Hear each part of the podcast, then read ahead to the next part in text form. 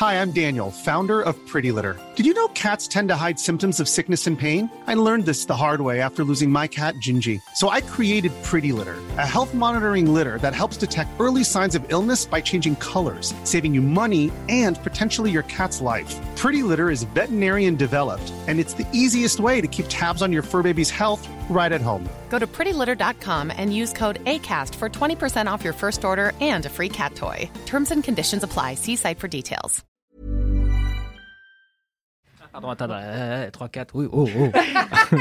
J'aimerais que tu laisses cette intro. Attends, attends, 3, 4, bon. 3, 4. Primo auditeur et auditrice, vous faites un excellent choix en écoutant LMK. J'ai un coussin chien, je déteste les chiens, mais. euh, Bah, Oh. J'adore les animaux, hein, euh, par ailleurs, ne m'insultez pas dans les commentaires. Mais bien sûr que si, Mimi, je fais ce que je veux, d'accord? Oui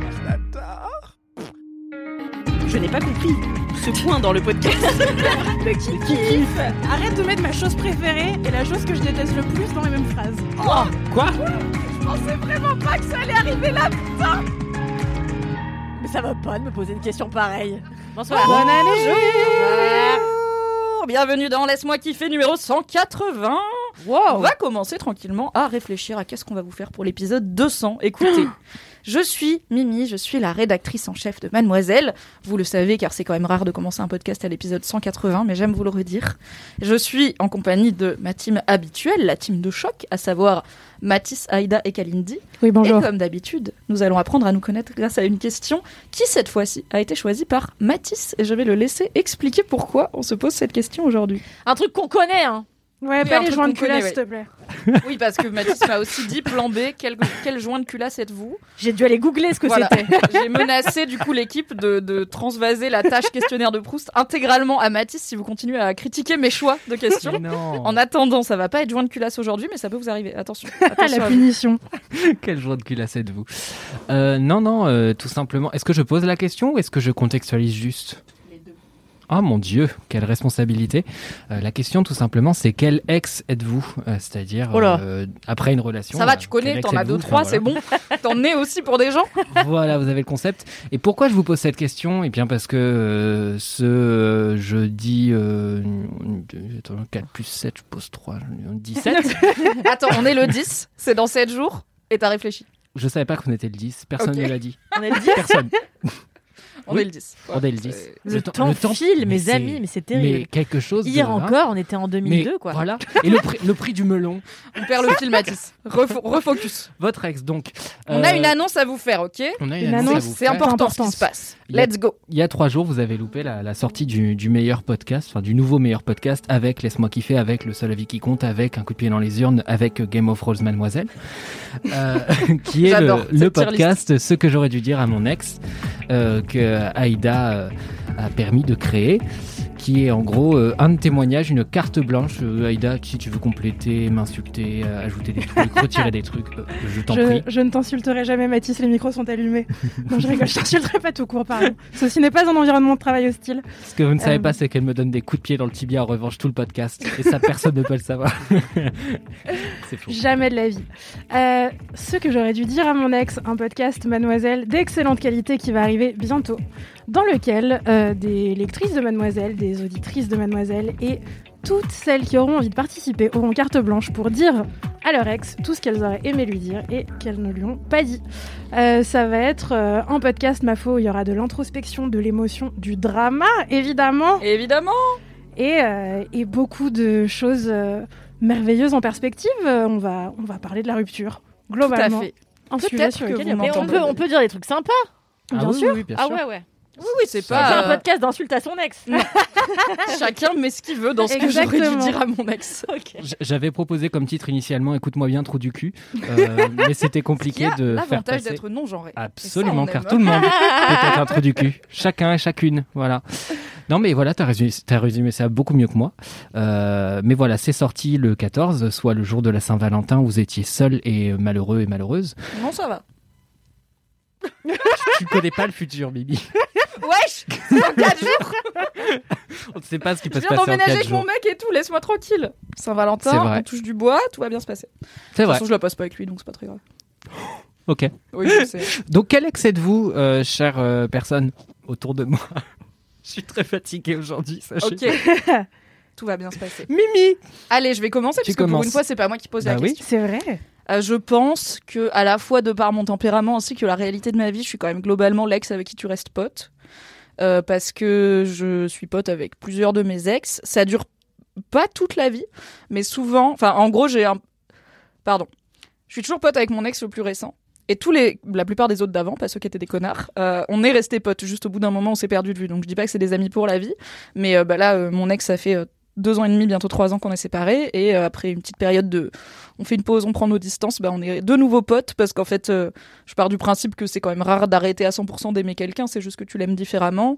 Que si on a passé autant de temps ensemble, parce que je suis plutôt relation longue, euh, je fais pas trop des couples de deux trois mois. euh, bah c'est qu'on a quand même des points communs et que du coup ce serait dommage de tout balancer avec l'eau du bain. Après, il y a des ex qui ne se sentaient pas capables ou qui n'avaient pas envie de rester potes, il y a pas de souci, je ne force personne, mais euh, j'aime bien rester pote avec mes ex et ça, ça, ça correspond à tout mon truc de euh, l'amour, la sexualité, l'amitié, tout ça finalement c'est des frontières qui sont un peu poreuses et qui évoluent et finalement c'est que de la connexion humaine quoi. Waouh. Voilà. Quelle belle réponse. Ouais, c'était bien. C'est difficile de passer après. Je hein. vais enchaîner Kalindi, t'as l'air motivée Ouais, là. bah alors, non, mais en plus, moi, c'est presque pareil. Euh, non, moi, je suis l'ex euh, relou qui veut absolument rester ami avec toi, mais toi, tu veux pas. Euh, Eh moi, oh je- Un peu moi, du moi avec un potard au Ouais, max. c'est un peu ça. En fait, Ça euh, correspond bien. en fait, le truc, c'est que moi, je supporte pas la fin des choses. Euh, je supporte pas la fin des films, je supporte pas la fin des repas, je supporte la fin de rien. C'est un problème euh, que je travaille avec ma psy. Et je supporte encore moins la fin des relations, même quand c'est moi qui choisis de mettre un terme à la relation. Je veux garder les gens dans ma vie, coûte que coûte. Je te quitte, mais va nulle part quand même. Hein. Ouais, non, mais c'est plus. Euh, Moi, je me, j'ai pas du tout de soucis de. Je, ça me fait trop plaisir quand mes ex euh, rencontrent d'autres femmes et que et que entament de nouvelles relations. C'est juste que moi, j'ai besoin de faire partie de la vie des gens que j'ai aimés et qui m'ont aimé. Euh, et c'est pour ça que pareil, mon ex le plus récent, avec qui j'ai passé plus de 5 ans de ma vie quand même. Bah, est resté un très très bon ami. On s'est pas vu pareil pendant 6-8 mois, je pense, au début, parce que trop difficile pour nous deux. Et puis aujourd'hui, ça va mieux. Euh, Bah là, euh, euh, je l'aide à déménager ce week-end. Il faut que je trouve, enfin, il faut que je retrouve sa perceuse. J'ai plein de choses à faire avec lui. Donc on reste très amis. Et en fait, globalement, avec tous mes autres ex, à part le premier qui était vraiment un trou du cul, euh, ouais, je, moi, je suis, une- je, crois- que je suis une ex sympa. voilà. En fait, et puis non, puis non, faut- voilà. Et aussi, je suis une ex euh, qui en attend, enfin, qui, qui idéalise de ouf ses relations passées. Et genre, par Ah. exemple, moi, dans ma relation actuelle, j'ai dit à mon mec, moi, mon enfant s'appellera comme mon ex. Il m'a dit, ah bon euh... Mais non, mais je trouve ça un peu logique, tu vois. Moi, j'ai cru que j'allais faire. mais why not, tu vois, mais ça ne se fait que peu. Bah, je sais pas, parce que moi, je me dis, euh, cet homme que j'ai aimé plus que tout avant, c'est un peu normal que je lui rende hommage d'une manière ou d'une autre. Donc, Alors, je peux ok. appeler mon enfant. Si ton mec t'avait dit notre enfant aura le prénom de mon ex, Ça ne serait pas arrivé de toute façon. Mais on refuse d'envisager l'éventualité. Ce genre, non, c'est moi Non, qui je sais, faut, c'est c'est faut moi. pas dater des gens qui s'appellent Alceste, quoi. C'est c'est compliqué. Ouais, ouais, non, mais là, c'était, là, c'était un joli prénom. Et puis, euh, ou alors, euh, tu vois, je dis, mon ex sera le parrain de mon enfant. Et ben, mon ex, d'ailleurs, est le parrain de l'enfant de son ex. Enfin, franchement, moi, j'ai des rapports chill aux ex de manière générale. euh, voilà. Et je suis Mm. pote avec les ex de mes ex. Je suis très pote avec euh, deux des ex de mon ex. Enfin, en fait, ça va bien, quoi. au Hmm. top. Voilà. Very Kalindi. Waouh. Un peu forceuse, mais avec amour. Oui. Aïda, quel ex es-tu? Euh, non, mais moi, je suis euh, d'accord avec absolument tout ce que vous venez de dire sur le principe. J'aimerais, j'aimerais être vous. Euh, être Mais je suis vénère. l'ex chill, l'ex. Non, en vrai, j'ai pas vécu énormément de ruptures dans ma vie. Euh, j'ai pas mille ex, sachant qu'en plus là, je suis en, en couple depuis euh, moult, moult années à l'heure actuelle. Euh, la plus grosse rupture de ma vie est à peu près à l'image de ma personnalité, je crois. C'est-à-dire que je suis une ex de type. euh, Ah tiens, et si on fermait le tiroir et on le rouvrait plus jamais, et puis ensuite on allait chacun faire notre life euh, de notre côté et qu'on se donnait pas trop de nouvelles? Une forme de coupure nette, quoi. une forme d'ex-fuyante, tu vois, euh, contrairement à, à vous. Mais j'aimerais être autrement, tu vois. euh, moi, ça me paraît très beau et très sain, tout ce que vous racontez. Euh, Je sais pas si c'est très sain. Mais d'appeler son enfant par le prénom de son ex, bon, pourquoi pas, pourquoi pas. hein, C'est vrai que c'est un beau prénom. Non, mais c'est beau, tu vois, sur le, principe de cette idée que quand on a aimé quelqu'un et euh, qu'on a passé beaucoup de temps de sa vie avec cette personne, euh, bah, on n'a pas envie de la quitter euh, drastiquement du jour au lendemain sous prétexte qu'on l'a quitté amoureusement. Il y a plein de raisons qui font qu'on peut encore aimer quelqu'un de plein de manières différentes. Euh, voilà, ma vie ne ressemble pas à ça. Tout ça est très bien sur le papier, mais voilà. je pas ça. Euh, moi, je suis plutôt en mode euh, ah j'aime bien, ouais j'aime bien quand les choses qui ont eu un début ont une fin, qu'elle est claire dans ma tête. J'aime bien quand c'est pas confus, quand il y a pas de deal de ah on reste potes, mais en fait il y a quelqu'un qui attend un truc de l'autre et machin. Enfin, je sais pas. Il y a des choses compliquées pour moi dans la gestion des relations. Enfin, qui ont été compliquées une fois, puisqu'encore une fois, je n'ai pas vécu 12 000 ruptures. Voilà, j'aime bien. J'aime bien quand ça s'arrête. Je continue à aimer les gens dans ma tête sans communiquer avec eux. C'est vachement bien. Ils le savent pas, mais c'est réel quand même. Beaucoup d'affection de loin, bisous, bon vent. euh, Tu vois, pas de rancune, pas de colère et tout, juste euh, voilà, aïe. Aïda, t'as mis ton masque à l'envers. C'est Je vrai. voulais juste te le dire. Mais maintenant, je peux pas le retourner. tu vois. C'est Ah trop ouais, bah, tard. C'est trop tard. C'est Oh trop tard. non. Masque à l'envers forever. Moquez-vous de moi. Alright. Bon bah c'était une bonne question à laquelle on a. Mathis n'a pas répondu, j'ai oublié. Mais- Bah oui, mais parce qu'on change d'habitude, euh, on change d'ordre. Bref. Oui, oui, oui. Mathis. Écoute, trouve toutes Quel les ex- excuses que tu voudras pour, me censurer. Hein. Écoutez. Non, mais j'allais répondre comme vous. Enfin, enfin, c'est facile. De... Je suis un peu pareil. Et puis, je suis, je suis euh, vraiment extrêmement proche de mon ex-copine, euh, du coup, avec qui je suis resté plusieurs années au point d'avoir un petit chien. Euh, ce qui, on le rappelle, c'est fait par de l'adoption, car ce n'est pas possible. N'essayez pas chez vous, vous n'obtiendrez pas un chien. Ah oui oui, non, ce n'est pas. euh, même quand un monsieur et une dame s'aiment très fort, ça fait pas un petit chien à la fin. Ou Ou alors, alors, euh, écrivez-nous, traits, Vraiment très dommage, mais bon. Oui. Écrivez-nous à j'ai fait ça à mademoiselle. J'ai accouché d'un chien, on prend le témoignage, il n'y a pas de problème. Moi, j'estime que j'ai accouché de mon chat. Je lui dis tout le temps, je lui dis, t'es porté dans mon ventre. je, dis ça, je dis ça avec ma meilleure amie Elise. tout- Parfois, je la regarde et je lui dis, toi, je t'ai vraiment porté dans mon ventre. Et elle me dit, mais va-t'en de ma vie. Ouais. Après. Normal. Non, mais du coup, pour trouver un truc un peu à côté, je dirais, euh, je suis l'ex qui glow up après la rupture. Comme ça, t'as le seum. Euh, Ah, yes. Parce que, en fait, je suis le genre de personne où j'ai l'impression de devenir zinzin au moment des ruptures, dans le sens où c'est vraiment en mode, ok, bah je vais rebrander. Eh bah très bien, bah je vais faire du canoë. Ah ouais, ah ouais, ouais. Et puis en plus, eh bah, je vais faire de la muscu. maintenant. Et ouais, et ouais, et en plus, eh bah je faisais des poèmes en sixième. Et bah j'ai écrit un deuxième livre de poèmes. Et, et vraiment, je suis cette personne euh, pendant quelques mois avant d'aller chez le psy. Et, euh, et voilà, ce qui fait que je peux donner une impression de, de glow-up euh, post-rupture. euh, parce que ça me... En fait, souvent, comme je me retrouve de nouveau seul, je me retrouve avec énormément de temps libre. Et moi, quand j'ai du temps libre, bah, je le remplis. Donc, euh, je vois beaucoup plus mes amis, je fais beaucoup plus de sport, beaucoup plus de musique. Je tombe malade. Je, je fais, voilà, une vie, finalement, quand je lui laisse le temps de, de se développer. Et euh, voilà, je, je suis cet ex, mais je suis avant tout un ex qui reste ami. Je suis un ex qui communique énormément. Et, et souvent, mes ruptures sont très longues. Globalement, beaucoup. Ah bah ça, beaucoup, oui. Ça, c'est oui. Je suis un Est-ce micro que- dans la main, oui. Mm. Quand t'es l'ex qui glow up, t'as quand même un petit plaisir, pas très charitable et chrétien, mais un peu réel, de ah l'autre a quand même un peu le seum, tu vois. Je suis quand même ultra BG quoi. Euh, ça m'a. Alors, j'allais dire, j'allais dire dans ma vie, je ne Chaque suis, mot est réfléchi. je suis sorti globalement qu'avec des gens que j'aime beaucoup, que j'admire beaucoup, qui sont des gens bien, etc. Donc, j'ai pas de truc de vengeance ou de rivalité ou quoi que ce soit. Après, ouais, je peut-être qu'il y a de ça. Peut-être qu'il y a un peu du. Alors, il y a, a jamais eu ça par rapport à Camille, ça c'est sûr. Mais peut-être qu'il y a eu de ça dans d'autres histoires dont je citerai pas les, les noms. Très bien, Voilà. Très bien. C'est bien d'être honnête avec soi-même. Félicitations, vous êtes tous d'excellents ex à part moi. Euh, voilà. Mais arrête. En fait, toi t'es en mode je me sens pas à l'aise avec le fait de garder contact, bah tu, Bah ouais. tu vois, t'as le droit. Merci de me conforter dans mes névroses. Et puis en ce moment, je reste pas en contact avec euh, la dernière personne avec laquelle j'ai relation. Bon, faut dire que ça fait deux mois, mais euh, voilà. La ouais, laissez-vous le temps quand même. Oui, deux, oui, deux mots, c'est court, mais. euh, Alright, on rappelle que vous pouvez d'ores et déjà retrouver sur toutes vos applis de podcast ce que j'aurais dû dire à mon ex, un podcast exclusif de Mademoiselle à l'occasion de la fête du love et de la rupture. Et on va passer finalement à la prochaine étape de cette intro qui est déjà si longue, je suis ravie, à savoir les commentaires. Avez-vous des commentaires, mesdames et messieurs? Et on va reprendre l'ordre rituel. Donc Mathis, je vais commencer avec toi, mais je te laisse le temps bien sûr de trouver ton petit screen. Oui, alors j'ai eu pas mal de commentaires pour le coup cette semaine et j'en suis très content. Des gens qui ont réagi à plusieurs kiffs. Euh, Il y a quelqu'un qui a été très touchant et qui m'a parlé notamment de, ce que j'avais dit sur Édouard Louis en disant que le livre avait vraiment euh, résonné avec sa propre histoire et que ça avait été très très fort. Euh, mais j'ai choisi un commentaire que j'ai eu plus récemment que je trouvais tout aussi mignon euh, de Coco tiré du bas la montagne qui nous qui réagit régulièrement aussi sur le compte Laisse-moi kiffer. Continuez de réagir, c'est toujours Coco. un bonheur. Merci Coco. Et Coco nous a envoyé Salut, petit message par rapport à l'épisode de 178 où tu nous présentais les, entre parenthèses, fantastiques playlists que tu as faites. Ce qui tombe à pic car je suis assoiffé de nouveaux sons en ce moment. Trois petits points. Mystère, on ne sait pas. Et ça m'a donné l'idée de faire des playlists mom and dad avec tous les sons de mes parents, qui me ramènent en enfance, dis-je à 20 ans. Bref, j'ai passé la soirée d'hier à chialer en retrouvant des artistes incroyables et à chanter en yaourt au moins autant que dans le passé. Et je te remercie chaleureusement, je vous embrasse tous très fort. Voilà, je trouvais ça très mignon et imaginez Mmh, la, séquence Mayahi Mayahu dans la cuisine, franchement, je, je dis oui. Non mais j'ai pareil, j'ai une playlist où c'est que les sons que mes parents ils écoutaient à la maison et enfin qu'ils écoutent toujours d'ailleurs parce que vraiment musicalement euh, on est sur une forme de non évolution dans ma famille. Euh, qu'ils écoutaient beaucoup à la maison et en voiture parce que on allait au Maroc tous les ans en bagnole. C'est 36 heures de bagnole donc et on avait 4 CD en rotation dans la voiture. C'était vraiment la vie avant les smartphones les gars.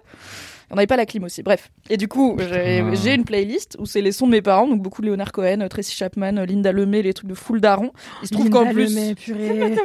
Linda Lemay, ma passion.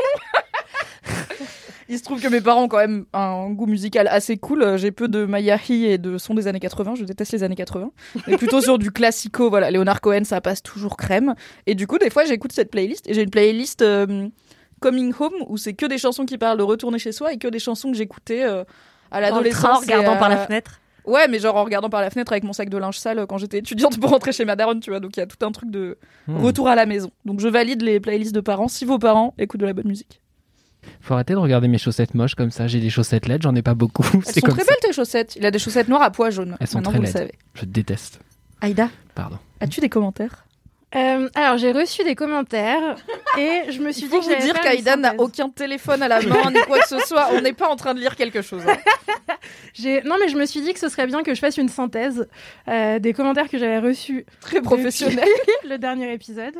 Euh, Genre t'en as eu tellement, tu t'es dit non mais il faut que je compile. euh. Mais écoutez, alors oui, contrairement à, à souvent, je reçois souvent des commentaires qui sont très cool et très marrants, etc. Je vous aime toutes et tous très fort, vous le savez. Mais ces derniers temps, Kalindi, elle Influenceuse. euh, secoue la tête avec l'air désespéré. Je te propose que tu fasses cette synthèse en slam. Je vais mettre une musique inspirante derrière. Magnéto. Tu veux qu'elle te goume toi? Ah, j'aurais pu le faire en haïku, mais il aurait fallu que je me prépare.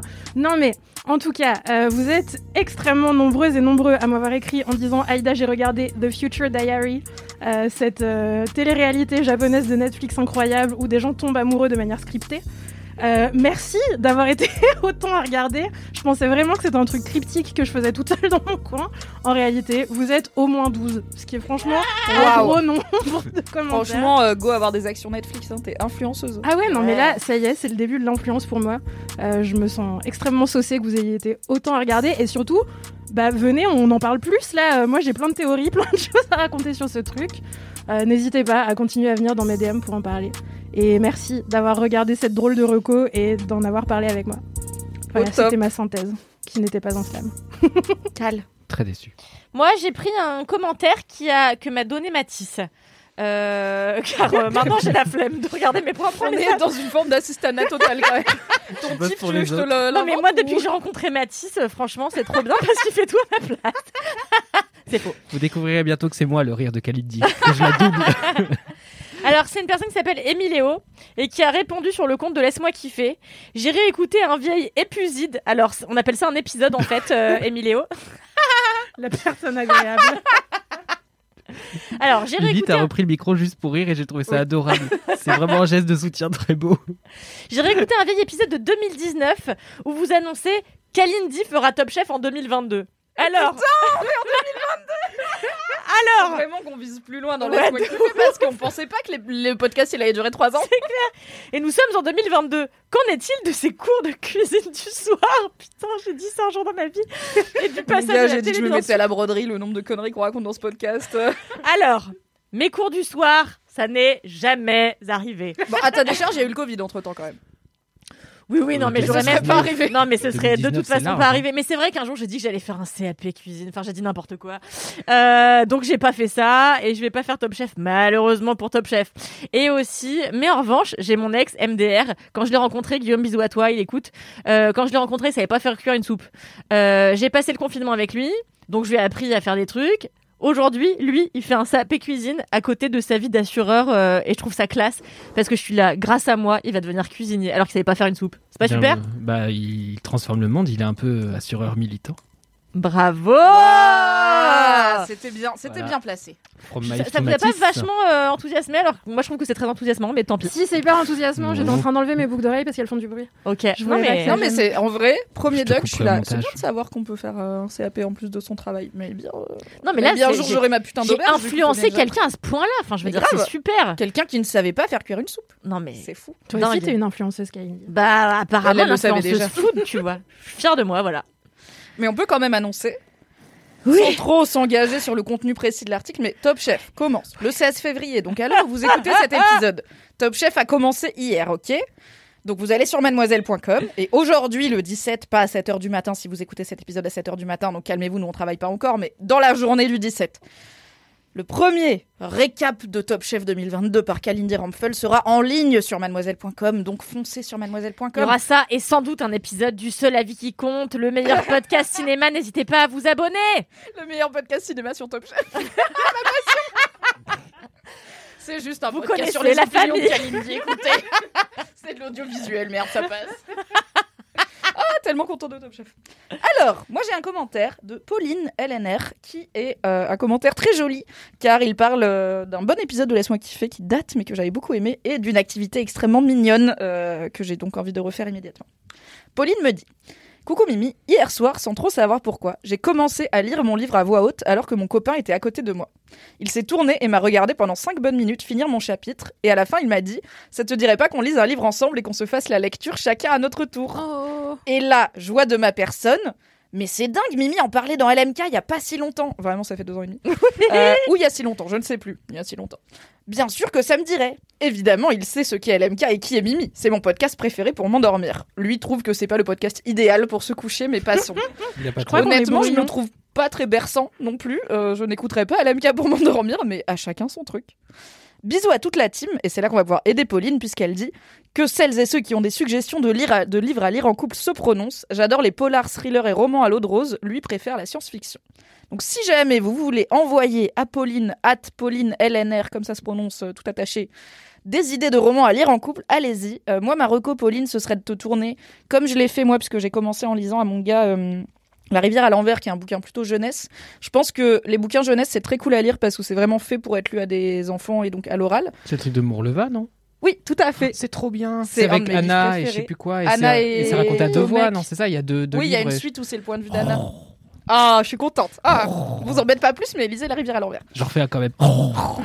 Donc, je reco euh, tout ce qui est un peu conte, un peu fable, tout ce qui est fait pour être oralisé, parce que je trouve que c'est ce qui est dur quand tu lis un roman plus classique à voix haute, c'est tout ce qui est voix, dialogue. euh, Enfin, moi, je suis pas comédienne, quoi. Donc euh, là, j'ai commencé à lire American Gods à mon gars, donc un excellent bouquin de Neil Gaiman sur plein de divinités qui sont oubliées, enfin des divinités qu'on ne prie plus et qu'on et qui sont menacées par les nouvelles divinités qui sont euh, la technologie, euh, tout l'argent, le capitalisme, tout ça. Et du coup, bah, plein de divinités qui risquent de disparaître puisque plus personne ne croit en elles euh, se, se réunissent pour faire un genre de bataille euh, spirituelle. C'est trop bien, c'est hyper bien écrit. Mais il y a beaucoup de dialogues et franchement, dès qu'il y a des dialogues, je suis là, c'est quand même dur de jouer une divinité. Tu fais les euh, voix ou pas? Non, je fais pas des voix. c'est quand même dur de jouer une divinité scandinave avec un marteau menaçant, tu vois. euh, je suis là, bon, au bout d'un moment, euh, Est-ce qu'on je ferait pas... pas- le talent de Christian Stewart, quoi. Est-ce qu'on ferait pas des live Twitch euh, de type lecture On nocturne n'a pas, de- on n'a euh, pas les droits. Où On, tu- a- on- on a- on me l'a Ah. réclamé. On pourrait les faire et pas mettre de replay, mais en vrai, les livres sont quand même. On, pourrait faire des trucs euh, dans le Parce domaine public, moi, tu vois. moi, je clique hein, des voix où tu fais les différentes voix des personnages. non, je ne ferai pas les voix, par des réverbes sur des trucs. Moi, je prends vraiment. Donc voilà, je reco tout ce qui est conte, fable, tout ce qui est réfléchi pour être oralisé et la littérature un peu jeunesse, euh, c'est bien pour commencer parce qu'en plus c'est rarement des bouquins très longs. Et en vrai là, on s'est lancé sur American Gods, on va jamais le finir quoi parce que ça prend mille fois plus longtemps de lire euh, que de- à voix haute que dans sa tête. Donc voilà, c'est ma reco. Euh, si vous avez d'autres recos, Moi je vais vous raconter une super histoire. Ah, l'anecdote de Kalindi. Bon, Il y a quelques temps, je mangeais chez ma mère. Et ma mère me dit Oh, On il- l'embrasse. On t'embrasse, Mouniche. Non, la dernière fois, elle me dit c'est vraiment in- inaudible, laisse-moi kiffer, vous rigolez, c'est infernal, ça cancane, c'est infernal. Et, euh, et elle me dit euh, Oh, ils sont bien verts et bons pour des goujats. Je lui dis Mais qu'est-ce qu'elle dit? Parce que comme elle est à moitié zinzin, je lui dis Qu'est-ce que tu dis? Vraiment la paille la poutre. Et je lui dis Qu'est-ce que tu racontes? Elle me dit Mais tu connais pas les fêtes de la fontaine? Et ça, c'est le, le, le, rat et l'huître, je crois. Je lui dis, maman, je connais pas Personne connaît le rat et l'huître. Elle me dit, c'est un scandale, t'es vraiment pas cultivé. Bon, ma mère, quoi. et du coup, l'autre jour, chez, euh, je vais chez un libraire et j'achète du coup des fables de La Fontaine. Et, du coup, bah, pour combler mes lacunes. et du coup, le soir, je lis Le rat et l'huître ou Atev euh, texte euh, avec euh, cette histoire de, de Gouja là. On dirait une recette, le rat et l'huître. c'est un terre-mer que personnellement je ne commande pas au restaurant. Hein. c'est clair. Et bref, je et donc je commence à les lire à mon mec et mon mec me fait meuf, on en connaît aucune. Fin de l'histoire, ça vous a plu? L'histoire, c'est on est un culte en fait de la fontaine. C'est une bonne idée de lire ça. On connaît tous les mêmes. Ah, on a de quoi bitcher, genre. oh là là, genre il est tellement profond, il avait tellement tout vu. 2022, il avait tout prédit. Bah comme nous dans Laisse-moi kiffer, on avait même prédit que Kalindi serait dans Top Chef, c'est fou. Ouais. Alright, on a fait le tour des commentaires, j'ai oublié bah, personne cette fois-ci. Ok, c'est l'heure, vous le savez, du message Boubou Du message. Réré Du message. Bourré Bonsoir, je suis un petit peu boubou, un petit peu réré. C'est un message boubou, c'est un message réré. Je sors d'un bête de concert, c'était à Light Tribe, c'était avec deux de mes meilleurs potes depuis des années. J'ai passé un super moment et euh, là je rentre seule à pied. J'ai un peu la voix cassée mais c'est parce que j'ai une angine. Mais en tout cas je rentre seule à pied parce que ben c'était un quartier qui est un peu éloigné de chez nous. J'ai 15 minutes à pied dans le quartier vite fait craignos de Grenoble. Grenoble représente bisous. Et euh, bah, je voulais juste euh, faire un petit message parce que ben moi j'écoute votre podcast depuis le jour 1 et j'ai jamais arrêté. Je l'écoute toutes les semaines et il me fait super plaisir à chaque fois. Et ben c'est une façon de dire merci et de participer à une des rubriques, une de ces énièmes rubriques qui se rajoutent à chaque fois. Mais c'est toujours un plaisir et du coup ben je vous embrasse, je vous remercie et je vous dis à la prochaine pour le prochain épisode de jeudi. Plein plein plein de bisous. Ah, et PS, même si c'est pas diffusé euh, le jour où, Inch'Allah, vous diffusez mon message, je voulais juste vous dire à quel point j'aime les chroniqueurs. Depuis le jour 1, comme je disais, ben, Loulou et tous ces petits trucs et ces petites étapes de la vie. Kalindi, Mimi, putain, Cédric, Camille, même si elle en fait plus partie. Fab, à l'époque où il était là. Marion, même si ça a duré deux secondes. Puis en fait, tous les chroniqueurs qui sont ajoutés à chaque fois, à chaque fois, je suis un tout petit peu réticente et à chaque fois, bah, je kiffe découvrir toutes les petites personnes qui viennent parler là-dedans. C'est vraiment toujours un petit bonheur et. Bah ouais, là je viens d'arriver chez moi et je me réécoute ce truc en disant j'ai oublié de dire merci à toutes les belles personnes qui font ce beau podcast. Alors merci beaucoup. Et sincèrement, ouais. Allez, je suis boubou, je peux retirer une énième fois, merci. Merci beaucoup, plein de bisous.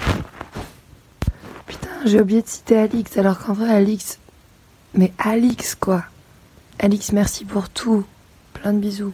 Trop mignon. bisous, on t'adore. Oui, Alix Marty Prout, on pense fort à toi. Évidemment. Merci beaucoup pour cet adorable message. C'est trop mignon. Et c'est une personne qui réussissait à suivre le fil de ses idées. Bravo, franchement, c'est impressionnant. Je me suis dit, elle est, mais peut-être parce qu'elle était en concert et pas une soirée, donc t'as quand même autre chose à faire que juste picoler. Ouais, c'est vrai que tu payes tes coups, alors qu'en soirée à part, tu payes pas tes coups. Mais je me suis dit, tiens, cette personne est moins bourrée ouais. que euh, la plupart des messages euh, boubou, des messages rêvés, des messages bourrés. Mais elle a effectivement une très jolie voix cassée. Ah ouais, sexy angine, à mon avis, si tu sors d'un concert et que t'es un peu bourré, c'est pas que à cause de l'angine que t'as la voix un peu éclatée, mais c'est pas grave, on ne juge pas. C'était très sensuel, ma foi. Ok, on va arrêter là cette intro parce qu'elle est déjà très longue. Donc, euh, no vide bolos, no anecdote de star aujourd'hui. C'est pas grave, il y en aura la semaine prochaine. Promis, au moins une des deux. Et on va passer tout simplement directement au kiff. Jingle. Enfin, on passe au kiff. Il était temps, cette intro est trop longue. LMK, toute la vous partager ses meilleures ondes. Wow, Merci, Valentin Ouais, merci Allez, c'est l'heure des kiffs. Et comme d'habitude, on commence avec toi, Mathis. Bonsoir. Bonsoir. Soit euh... Pardon? Bonsoir VMNT, c'est incroyable. C'est une, une, excellente vanne. Je peux travailler tranquille. Kalindi, elle a une fire aujourd'hui. T'es payé pour m'humilier comme ça? Pour me salir? Alors, euh, euh, mon kiff d'aujourd'hui est un documentaire. Donc là, comme ça, c'est pas sexy et vous êtes en train de chercher euh, finalement à, skipper le passage où je parle. Mais non, tu parles toujours de trucs intello et tout le monde est content, regarde. C'est vrai, mais c'est un Les gens, ils ont lu Édouard Louis et tout. C'est vrai, vous êtes mignon. Vraiment, des fois je perds espoir en l'humanité, et puis je lis vos commentaires, vous me faites vraiment beaucoup du bien. Euh, et c'est pas peu dire parce qu'il y a des gens qui collent les affiches de Zemmour au bas de chez moi et j'en peux plus. Alors, ils sont dans tout Paris. Hein, absolument, mais euh, il y a quand même des coins un peu où ça tient plus longtemps, on va dire. entre Stalingrad et Riquet. Euh, pour ceux qui ne connaissent pas, c'est un quartier plutôt populaire de Paris.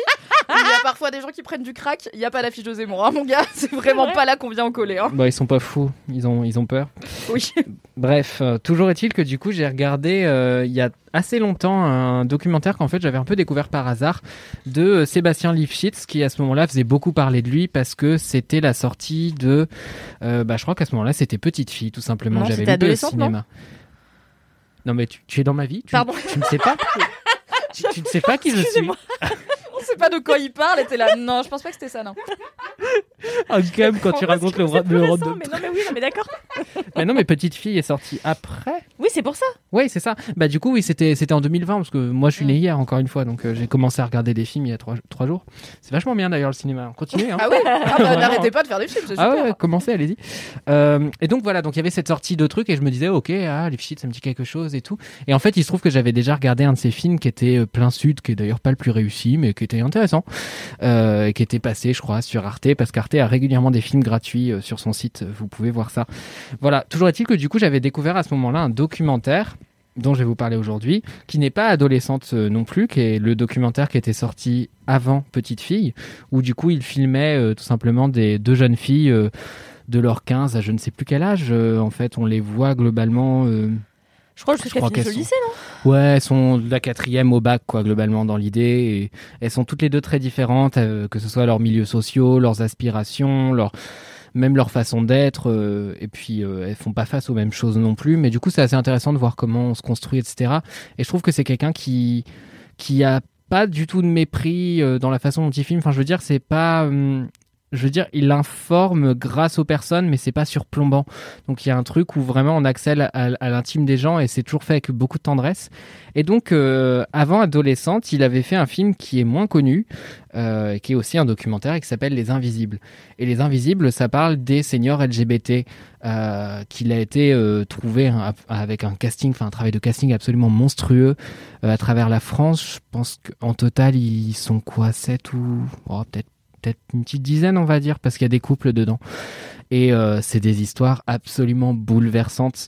Et, euh, en plus, on a vraiment euh, des profils assez différents. On a beaucoup de gens qui sont en campagne pour le coup, donc déjà ça fait du bien parce qu'associer LGBT et ruralité, c'est pas un truc qui va de soi encore maintenant. Et euh, c'est vrai que voir juste un, un, un vieil homme euh, gay euh, parisien, c'est la campagne. Je sais jamais parce que comme dans ruralité, il y a rue. Je me dis toujours, est-ce que non mais, c'est tellement une phrase de meuf de Levallois. Ruralité, c'est bien la campagne. La campagne, c'est bien les le moutons. Rural, oui, non, mais c'est pas ça. Non, mais attends, mais ça n'a rien à voir. Dans ruralité, il y a rue. Du coup, à chaque fois, je dois me concentrer. Je me dis, c'est, c'est pas ce qui est la rue. C'est au contraire, c'est plus la campagne. Oui.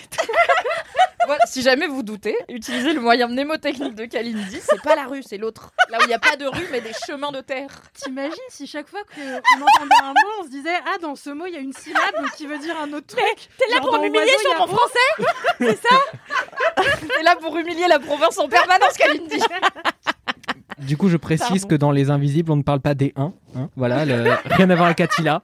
vraiment rien. Dada. Je laisse Kalindi process cette blague. On prend tous un temps. Parce que dedans, il y a Invisible. Dans Invisible, il y a un. Voilà. Vous l'aviez chez vous. Chacun son rythme. Chacun son rythme. Dur. Et donc ce documentaire euh, très très beau, euh, en fait, donne la parole donc à ces seniors là. Donc des fois on les filme dans leur euh, vie quotidienne, que ce soit en réunion de famille, à la ferme, parce qu'il y, y, a un couple typiquement de, de, lesbiennes qui, qui, sont adorables, qui en fait bossaient ensemble. Je sais plus si c'était dans une usine ou une boîte, etc. Et en fait on les a mis à la porte parce que bah, elles étaient ensemble, quoi. Donc c'était pas très très bien vu et euh, elles étaient syndiquées, militantes, machin et tout. On les a quand même foutues dehors. Et du coup, elles ont décidé de s'installer au milieu de nulle part et d'ouvrir leur propre ferme. Et en fait, les gens, les locaux, les ont un peu regardés en mode ouais, il faut tenir deux mois, mais bon, vas-y, on va les aider vite teuf. Parce qu'elles ont déménagé, elles disaient elles avaient rien, quoi. Elles sont vraiment arrivées, il y avait de l'herbe dans le salon, quoi. Et euh, elles ont tout fait euh, toutes seules. Il y en a une des deux qui est très bricoleuse et elles sont trop mimi. Et en fait, elles sont restées là et, elles racontaient qu'elles ont fait des soirées euh, dans les années, je sais pas, 70 avec avec plein d'autres meufs, probablement lesbiennes aussi, et vraiment des vraies soirées de sororité dans une ferme. Franchement, bravo. et du coup, il y a plein de parcours comme ça où tu dis, il y a eu des vécus complètement improbables et complètement hors champ, en fait. Et c'est super intéressant que la caméra ramène la focale là-dessus, et c'est parfois c'est très gai, parfois évidemment c'est très dur.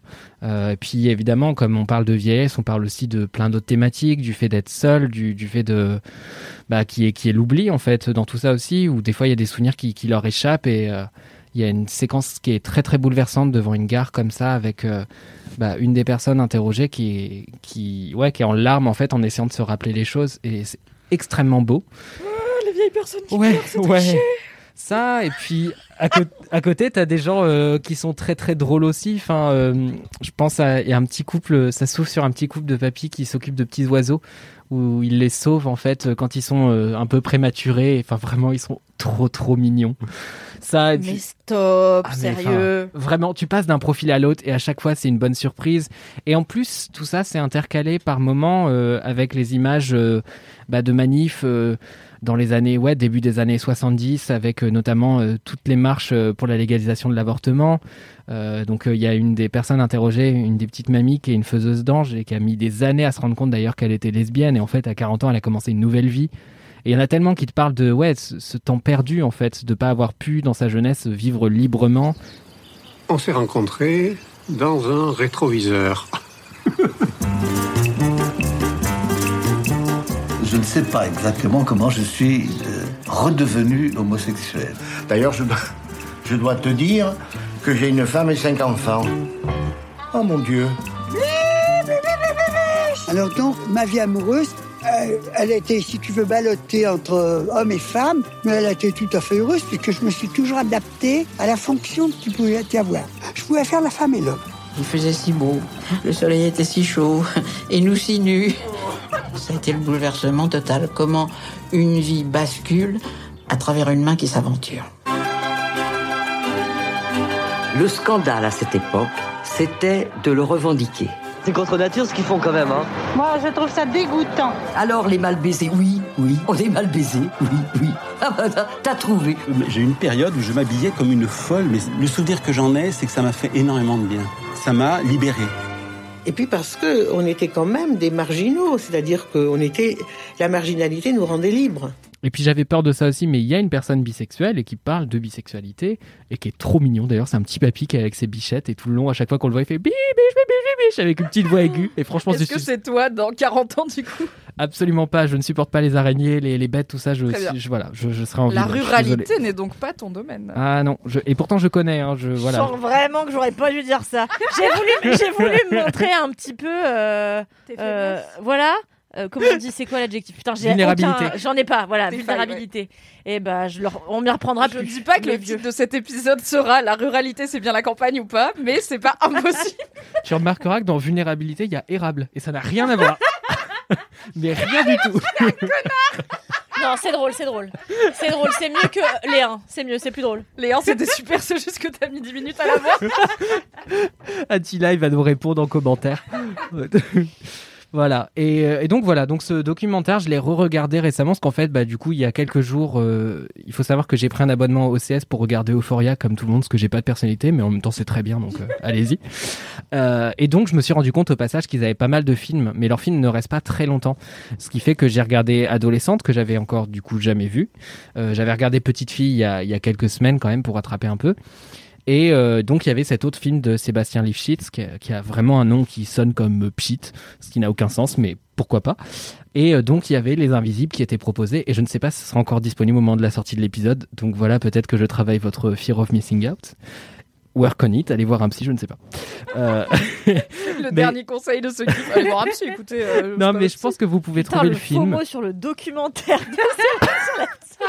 c'est c'est niche. hein. Non, c'est- un documentaire qui est vraiment super important, qui est super rare et qui, par ailleurs, est très apaisant. Je trouve qu'on en sort euh, à la fois très ému, mais il y a un truc un peu serein de se dire, ok, bah en fait, ces gens, enfin, c'est une vie, quoi. Ils se sont débrouillés, ils se sont dépatouillés pour, quel que soit leur environnement, en faire la, la chose la plus commode possible dans laquelle ils pouvaient être heureux. Et je trouve ça très rassurant. Enfin, il y a un côté très rassurant de se dire, ok, malgré ça, ils ont réussi à être heureux. Et je trouve ça très touchant et très très beau. Euh, petite note euh, pour celles et ceux qui sont intéressés euh, pour regarder le documentaire. Il y a un film qui est sorti récemment et qui porte le même nom, à ne pas confondre. Donc regardez bien Les Invisibles de Sébastien Lifshitz. Enfin peut-être que le film est très bien, mais je l'ai pas vu.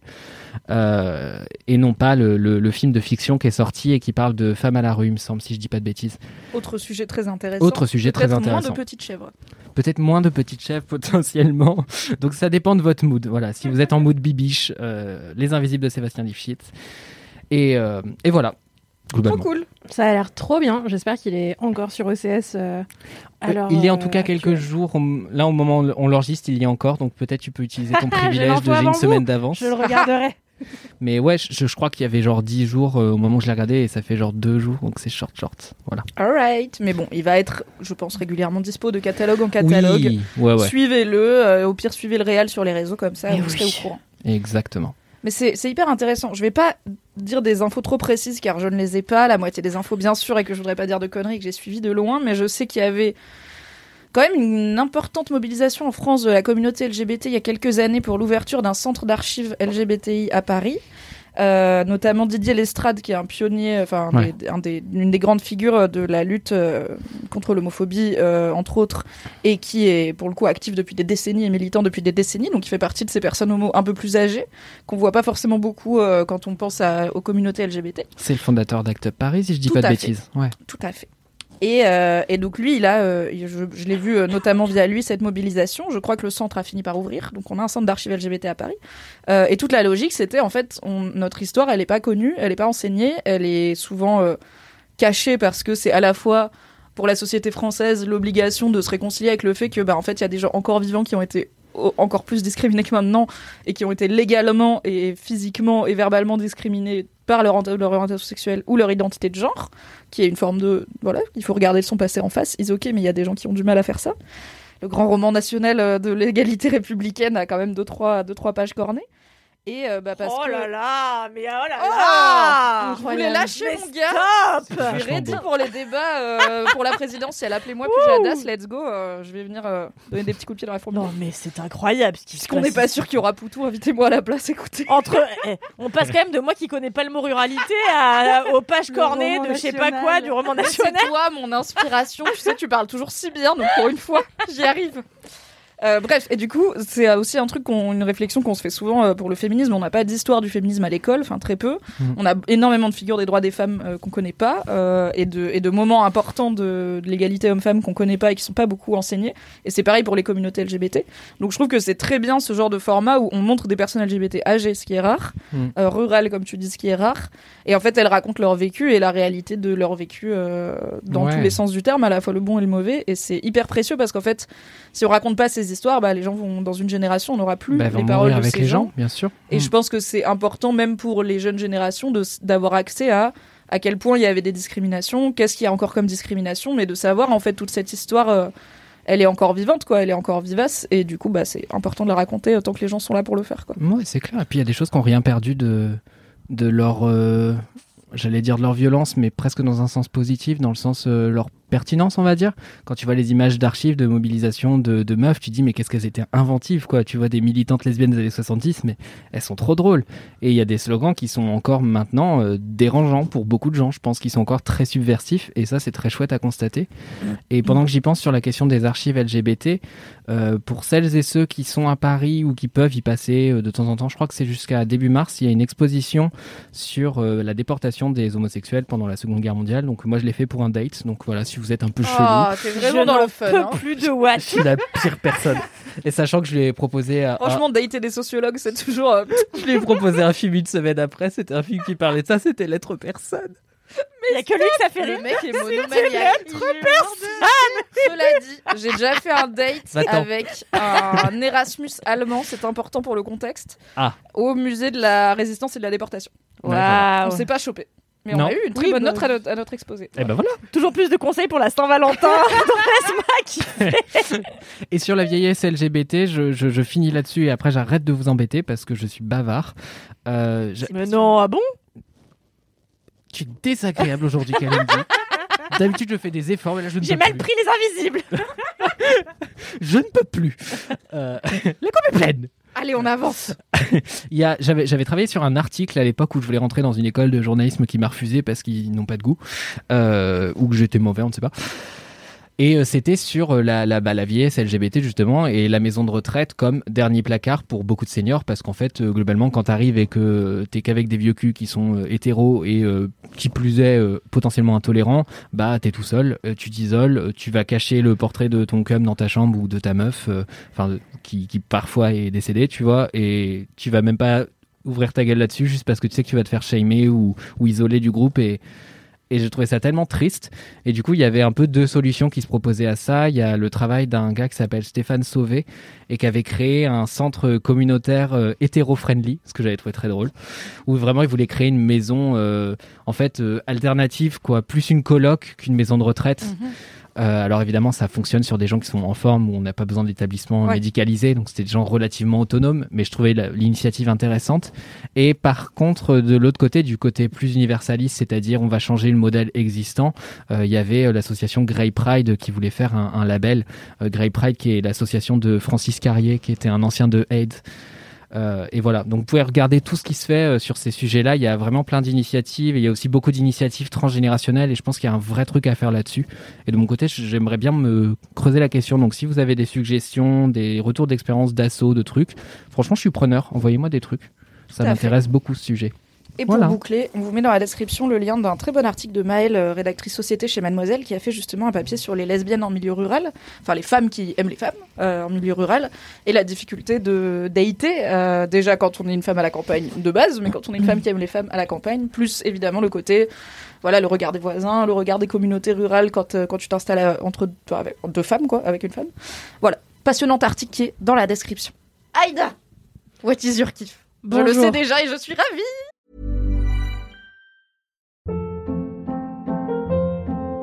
Hold up. What was that? Boring. No flavor. That was as bad as those leftovers you ate all week. Kiki Palmer here, and it's time to say hello to something fresh and guilt-free. Hello Fresh. Jazz up dinner with pecan-crusted chicken or garlic butter shrimp scampi. Now that's music to my mouth. Hello Fresh. Let's get this dinner party started. Discover all the delicious possibilities at hellofresh.com.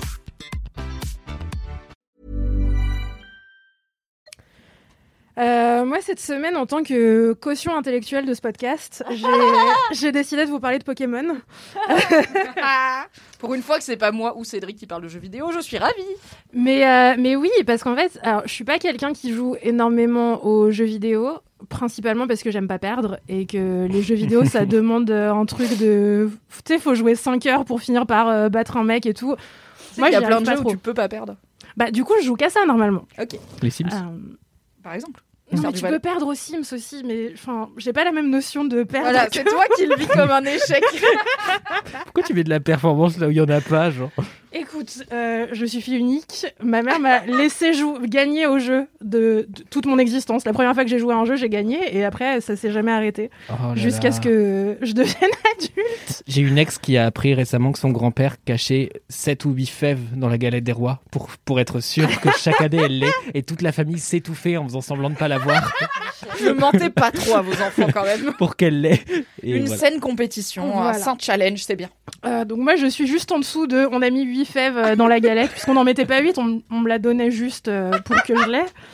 Euh, ce qui aurait pu me créer des névroses, et en fait, ça va.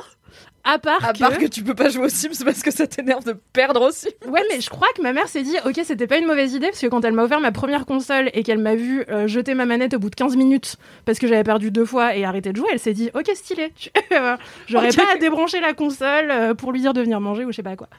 Euh, donc voilà, tous les deux ans à peu près, il y a un jeu qui euh, me sort de, je sais pas, de ma petite torpeur jeu vidéo et qui me dit, allez Aïda, t'as changé, Euh, tu vas accepter maintenant de Tu es une perdre. gameuse maintenant. Tu vas finir un jeu. Waouh, Euh, parce que- j'ai fini très peu de jeux en vrai. Moi, Bah je ne juge ouais. pas les gens qui finissent pas les jeux. Vraiment, je suis là. C'est quand même très long ces histoires. Ouais, c'est ça. Et puis, bon, j'aime pas perdre, mais j'ai pas de problème avec pas finir les jeux. Tout plutôt que de perdre. Du coup, ça va. Euh, récemment, j'avais été, euh, j'avais été happée par Undertale, qui est pourtant un jeu extrêmement difficile, euh, que j'avais fini dans la souffrance et tout, parce qu'au bout d'un moment, c'était devenu un truc d'ego, puis c'était le confinement, bref. C'est pas du tout ça ta logique. J'adore. C'est un loisir, Mathis. On n'est pas obligé. C'est le fan, ok D'avoir des hobbies sans. On peut aussi euh, catharsiser, ma foi, ses problèmes avec euh, la performance, euh, l'échec et la victoire par le jeu vidéo. Ce qui est euh, ce que je fais de temps en temps. Et là, je sais pas, je me suis tapé une phase où j'étais en mode Ah tiens, et si j'achetais le dernier jeu Pokémon? Sachant que j'ai pas joué à un truc de la franchise Pokémon depuis mes 9 ans. La Euh, bonne nouvelle, c'est que c'est le même jeu depuis, donc. euh, Ouais, voilà, je crois que ça a offense, pas trop Je sais que celui-là, il y a des diffs et tout. J'imagine déjà les Pokéfans là dans les. Cal- Calmez-vous. Mais on va pas se mentir, c'est pas la franchise qui se renouvelle le plus, puisque ce que les gens veulent dans un Pokémon, c'est aller chasser des putains de Pokémon et battre la ligue. Et du coup, bah tous les jeux Pokémon, c'est aller chasser encore plus de Pokémon et battre la ligue globalement. Mais c'est des mécaniques qui restent. euh, c'est comme les Sims, quoi.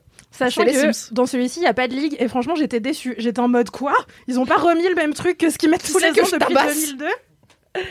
Et euh, bref, en plus, quand je vais choisi Skiff, je me suis dit, mais qu'est-ce que je vais bien pouvoir raconter? Parce que je vais rien apprendre à personne, vu que, effectivement, Pokémon j'ai n'a tout pas à changé. apprendre, tu C'est sais, sur Pokémon. Euh, Pareil. bah écoute, le concept, c'est qu'il y a des Pokémon, tu es un bonhomme, euh, tu vas Ça, attraper je des sais, Pokémon. Avec sa truc rouge là. Avec La sa- Pokéball. La Pokéball, ouais.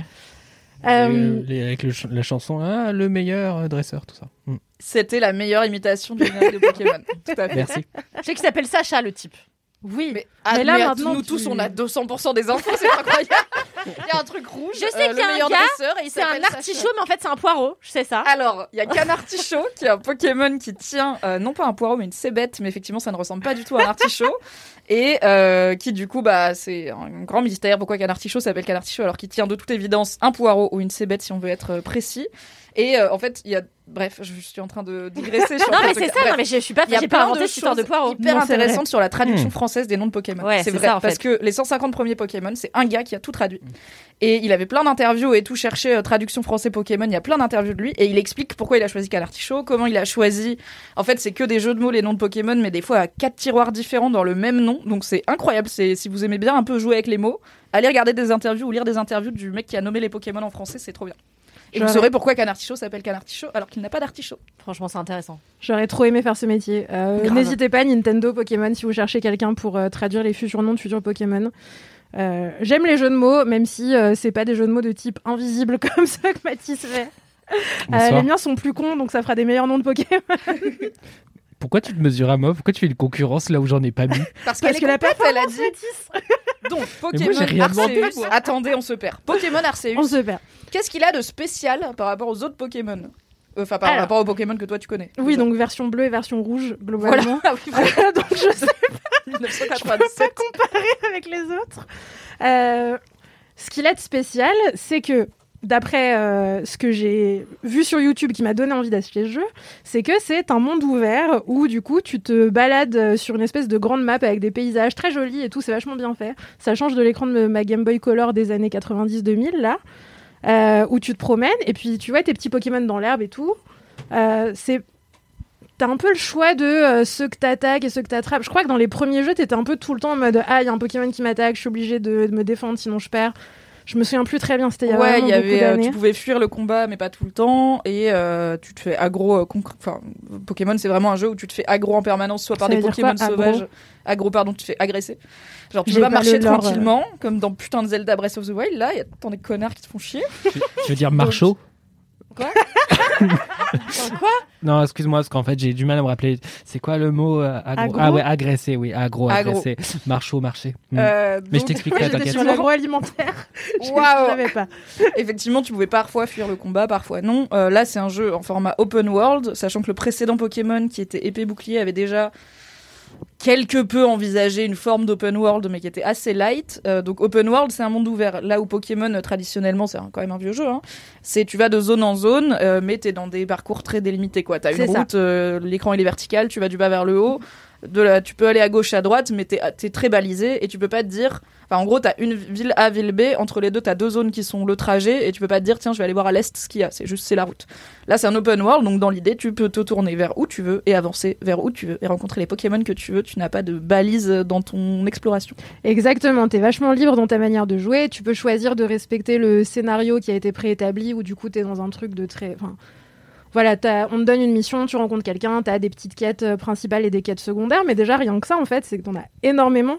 Euh, moi, je me balade euh, quand je joue et je croise 15 personnes qui sont là. Eh, tu peux aller me chercher ça et tout. Je le fais jamais parce que j'aime pas qu'on me dise quoi faire. Mais pourquoi je veux un jeu vidéo si tu veux pas faire les quêtes, putain? Mais je sais pas, Mimi, c'est pour ça que je joue jamais. Et euh, donc, tu as plein plein d'options. Évidemment, tu as une espèce de grande aventure principale euh, qui est. euh, bah, je sais même pas comment la résumer. C'est une quête. Il n'y a pas de ligue Pokémon. Donc, le but, c'est pas de euh, devenir le meilleur dresseur et tout. C'est moins baston celui-là, non? C'est beaucoup moins baston. exploration capture. euh, Avec une idée de. en fait, tu joues un personnage qui est plus un dresseur Pokémon, mais qui est un chercheur. On voit qu'il y a une petite évolution. Il euh, commence à se dire que maybe les combats euh, c'est pas très vendeur en 2022 quoi. Parce que c'est un peu ça Pokémon à la base. tu captures des animaux sauvages pour les faire se taper entre eux. Là, c'est Mais plus. le Pokémon euh, est heureux d'être avec son dresseur. Oui, bien sûr, dans une boule, dans sa poche, et quand il sort, c'est que pour se battre. Après, quand il gagne, il gagne de l'argent. Ouais, vu comme ça, c'est creepy, oui. Mm. Ouais, le concept est un peu creepy. Là, ils ont essayé de le décreepiser un peu. Ça marche. Ça va. Euh, ça va, c'est pas, c'est pas weird de, de jouer et de se dire ah tiens je vais capturer des trucs pour les faire se battre ensemble puisque tu es un chercheur et tu attrapes des Pokémon pour faire avancer la recherche. On précise souvent ah les Pokémon ils sont super heureux dans leur Pokéball, euh, c'est cool. Euh, J'ai pas encore fini le jeu donc il y a peut-être une morale à la fin parce que t'as souvent des dilemmes moraux. Euh, Est-ce que vraiment on est obligé de faire ça? Est-ce qu'il faut vraiment aller calmer ce Pokémon qui est au sommet de la montagne alors qu'un Pokémon enragé au sommet d'une montagne où il y a personne? Est-ce que vraiment c'est un Pokémon enragé tu vois Mais c'est des vrais dilemmes que le jeu te pose. bah, c'est des juste- questions que le jeu pose. Après, vu que c'est un open world, tu peux choisir de pas euh, faire ce chemin-là du jeu, donc pas faire la quête principale et dire bah ouais, c'est vrai, j'ai envie de le laisser tranquille dans son coin et d'aller chiller dans les prés. euh. Mais tu Et, finiras euh, pas le jeu. Et non. Euh, tu peux aussi choisir de faire ça. Bref, je ne sais pas quelle est la, la conclusion puisque je n'ai pas encore fini le jeu. Que je pense que je finirai jamais parce que quand j'ai choisi Skiff hier, après j'ai joué, j'ai perdu et je me suis dit vas-y, ça me saoule. T'as Euh, perdu Mais Comment contre le dernier boss. Mais que c'est parce que c'est tu t'as dit qu'il y a moins de bagarres. Moi j'ai pas joué à celui-là, hein. j'ai juste euh, vu quelques let's play. Il y a moins de bagarres, tu vois, c'est Mais il y pas a comme quand même avant. des boss et de la bagarre et tout. Bah, en fait, il y a des Pokémon enragés que tu dois aller calmer en les battant. Ok. En les battant? En envoyant tes Pokémon En se battre contre battant eux. contre eux, pas en les Ah. battant Mais ça les tue pas, tu vois, c'est juste qu'ils sont KO et après tu les emmènes au centre Pokémon où ils peuvent être soignés. et- C'est ça, tu les... jamais avec un cadavre de Pokémon en mode bon bah on va faire un rôti, tu vois, c'est pas aussi drôle que ça. Non, ça va, ils survivent. euh, Tu vois pas de cadavre de Pokémon dans l'open world La semaine dernière, on soignait des pigeons, là, on détruit des animaux imaginaires. Je suis clair. désolé, euh, on a rétrogradé. Ça hein. s'appelle le jeu vidéo. clair. Ah là là, Ah, les jeux vidéo et les jeunes, c'est vraiment terrible. terrible. Euh, bref, tout ça pour dire que euh, je, je ne sais pas quelle sera la, la chute de ce, de ce jeu vidéo, mais en vrai, c'est quand même un peu un kiff de se dire euh, Ah, j'ai repris un jeu et je suis excitée de jouer à un truc. Voilà, la console qu'on possède, qui est une Switch, c'est pas tellement la mienne, c'est celle de mon mec qui joue un peu plus que moi. Moi, une- vraiment, une fois par an, je suis là, ah, ici, je jouais. Et après, vous connaissez la chute de cette histoire, je perds, je la jette, je pars faire autre chose. Et faire des pompes pour me calmer. Non, c'est pas vrai, je fais pas ça, mais ce serait grave drôle. cette personne ce serait super marrant. Non, je vais juste faire autre chose parce que ça m'a saoulé. Et euh, là, vraiment, ça m'a happé. Pendant 15 jours, j'étais vraiment en mode, mais ma vie sociale est... n'existe plus. J'ai plus l'envie, tu vois, de sortir boire des coups. J'ai envie de Non, rester chez moi. Et pendant le dry. January, ça aurait été plus simple de pas sortir clair. boire des coups. Mais je crois qu'il était pas encore sorti. Non, il était pas sorti, il vient de sortir. T'as raison. Tant pis. Franchement, Nintendo, la prochaine fois, sortez vos Ouais. jeux le 31 décembre pour aider tous les gens qui font le dry January à bien rester chez eux. Ouais, vraiment, de manière générale, faites ça mieux. Euh, Heureusement qu'on est là pour apprendre à Nintendo à faire son métier quand même. hein. Hashtag statut visé. non, mais après, euh, je suis très contente. je voyais les mecs faire Oh non, LMK a pas aimé. Oh non, on change Michel. Euh, bref, je suis très contente, ça va me faire économiser de l'argent. Euh, c'est très cool euh, de d'être excitée par un truc. Des fois, je suis en train de boire des coups et je me dis, oh là là, je suis en train de boire un verre, mais peut-être je serais mieux chez moi en train de jouer à Pokémon. No offense to tous les gens à, qui- à tous les gens à qui j'ai bu des coups ces dernières semaines. Est-ce que c'est pour ça que quand je t'ai proposé un verre ce soir, t'as dit non? Est-ce que c'est parce que t'as juste envie de jouer, à Pokémon? Non, c'est parce que ce soir, j'ai, je dois boire un verre avec mon ami Dimitri qui s'en va vivre à Madrid ce dimanche. Très bien. Euh, c'est la seule personne pour qui j'ai accepté de lâcher ma Switch et d'aller jouer dehors comme ma mère me le Tu m'as demandait. proposé d'aller boire un verre cette semaine. Je rappelle. Eh bah tu vois, t'as bien fait de dire non parce que j'avais déjà un truc en fait. Merci. Avec Aïda, ça fait vraiment un an qu'on se dit on va boire un coup cette semaine et on n'y est jamais allé. Mais on a dit ça fait prochain. quoi 4 ans que je suis censée venir déjeuner chez toi? Combien de fois je vais entendre parler, On Mimi est censé aller faire un resto ensemble. Non, mais je suis aussi en tort que toi. Je précise quand même, euh, parce que ça coûte euh, un peu cher euh, les jeux Switch, ça coûte genre 60 balles. Il faut quand même savoir, pour celles et ceux qui ont un peu plus que toi l'habitude des jeux vidéo et Oui. des Pokémon, qu'il est quand même pas beau ce jeu. Il est techniquement très en dessous de ce que la Switch peut faire. Il y a un peu un côté.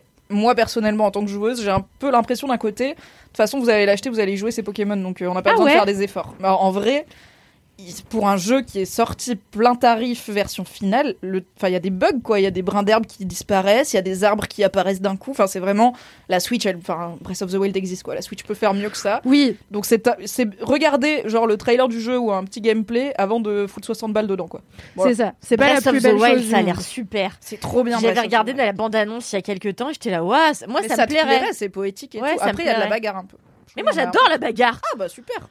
Moi j'ai joué à un moment donné, j'ai joué à un jeu où à chaque fois t'es euh, sur un ring avec un autre gars et moi j'étais déguisé en gars qui se retourne à l'envers. Quoi? Et ouais, Tekken? c'est- non mais ça va être flou. Hein? Tekken 3 Mais pas Tekken du tout. 1. Mais non mais des créatures, des créatures Ah sur un ring.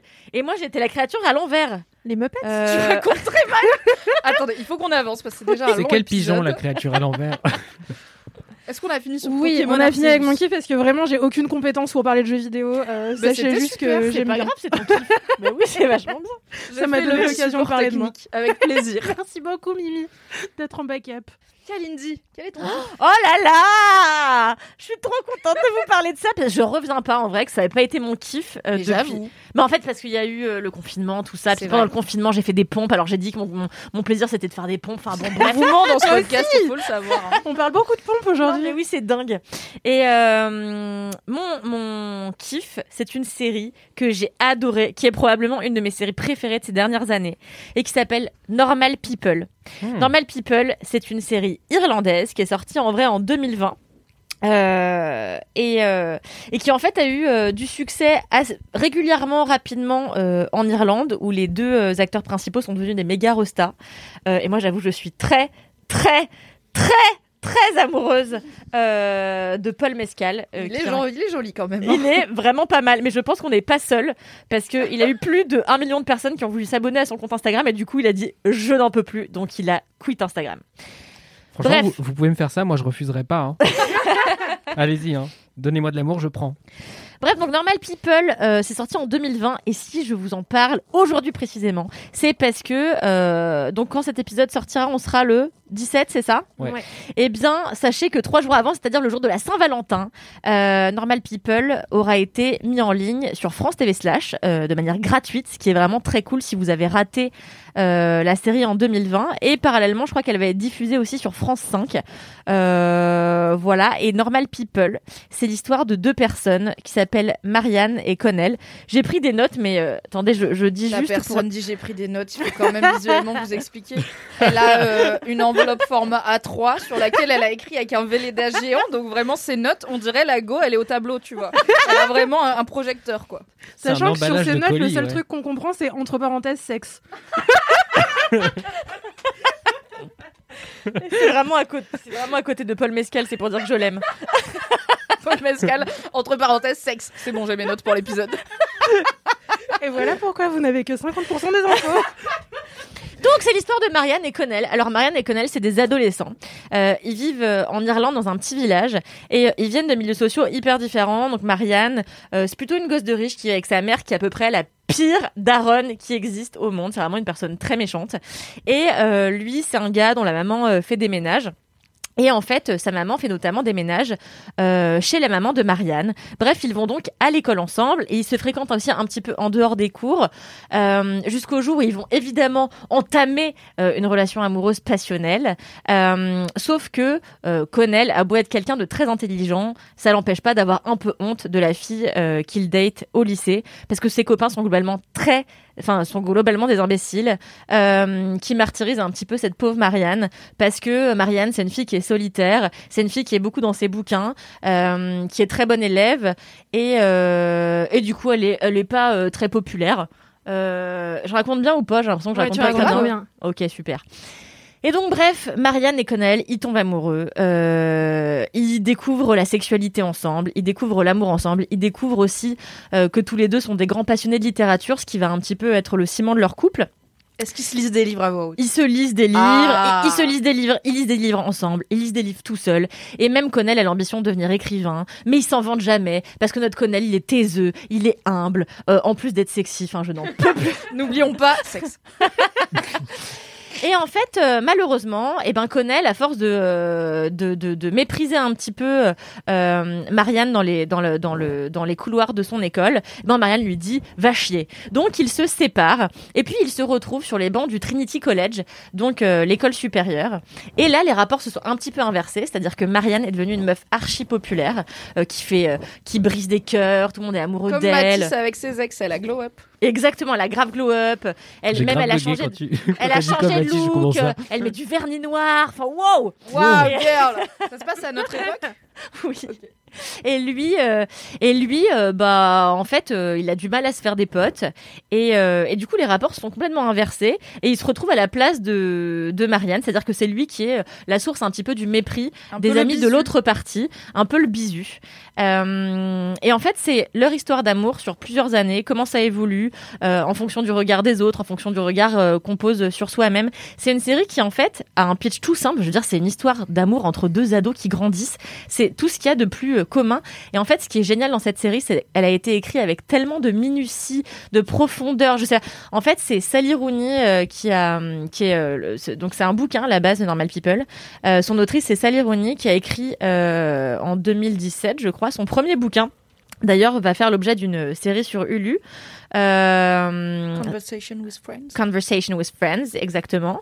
Et euh, donc, Conversation with Friends, c'est le premier bouquin de l'autrice de Normal People. Elle l'a écrit en 2017 et elle l'a écrit en trois mois JPP. Ça fait vraiment un an et demi que j'essaie d'écrire mon livre et j'en suis à la page 82.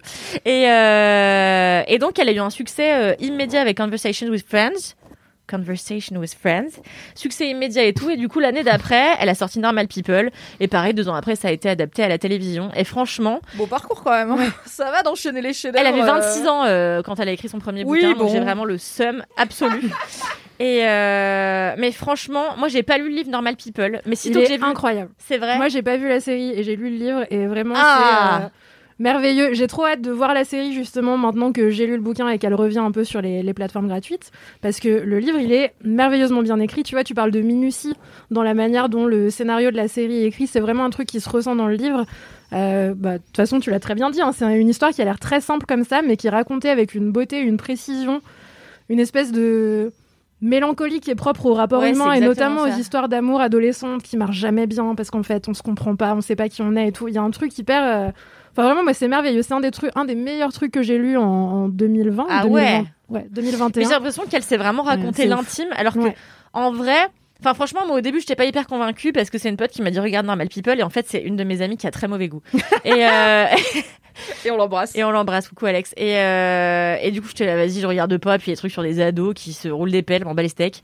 Et franchement, ce qui m'a captivé, c'est vraiment la manière dont est traité euh, euh, l'intime, même leur réflexion. Tout est, je sais pas, tout est bien pensé. Et en plus, la mise en scène est très simple, assez dépouillée. Puis ça se passe en Irlande, l'accent est super, les décors sont Ouais, super. Ryan, t'as dit petit village irlandais, j'étais là, putain, ça va tellement me foutre le seum cette série. Je Non, mais c'est- avoir envie de me casser en Irlande, avoir non, mais de 15 ans et rencontrer Paul Mescal, là, je sais pas qui.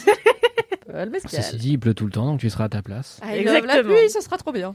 Enfin voilà, donc vraiment, euh, c'est 12 épisodes de 30 minutes, ça se binge hyper facilement. Donc vraiment, si vous savez pas quoi faire, euh, bah, la Saint-Valentin est passée le jour où vous écoutez cet épisode. Mais les jours d'après, n'hésitez pas à binger Normal People, c'est vraiment la meilleure série. Yes. Je m'en vais. Oui. Tu veux dire au revoir? Au revoir, je vous aime, je m'en vais, je fuis. Il y a vraiment zéro contexte à ce. mettre le contexte après. non mais faut que j'explique ou je dis au revoir pour qu'on le rajoute à la fin au montage. Ah non, bah explique. Franchement, j'ai envie, de garder cette de- conversation là. Ouais. J'ai envie de garder le côté un peu QG de crise de, No de- du au revoir. Je suis désolée, j'ai une interview qui ne peut pas attendre. Je vous aime très fort, je vous abandonne Quoi pour ces dernières minutes de laisse-moi kiffer. Mais comment on va faire Ce n'était pas prévu Faites comme On si j'étais là. Ne dites rien que vous ne diriez pas en ma présence. Précisons qu'Aïda m'a dit dans une heure et quart on aura fini et je lui ai dit mais oui tranquille on fait sûr. jamais des épisodes aussi longs de nos jours. Eh bien, Ouais. à part sur Twitch. Eh bien ma foi on a beaucoup parlé donc Aïda nous quitte pour le dernier volet de ce LMK mais elle reviendra. Gros bisous, Aïda. Bisous Aïda. Voilà, allez voir cette série, euh, c'est la meilleure. J'ai jamais aimé Aïda, moi.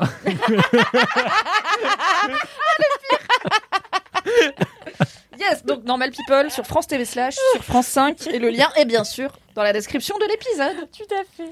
Alright. Eh bien, écoutez, c'est un épisode. Ah, pardon. T'avais Toi, tu avais- je dirais toi, Mimi. Oh, elle me lance en plus, ça me touche. Eh bien, écoutez, c'est un épisode très culture, puisque euh, Mon Kiff est aussi une production culturelle. C'est une série qui n'est pas très. qui n'est pas très récente, enfin elle a 2-3 ans comme euh, Normal People, Euh, mais elle est vraiment très bien et je viens de la rebinger avec euh, mon mec, du coup je me suis dit cool c'est frais, je vais en parler, je pense pas en avoir parlé à l'époque, j'ai pas vérifié si c'est un kiff doublon, tant pis, c'est toujours bien.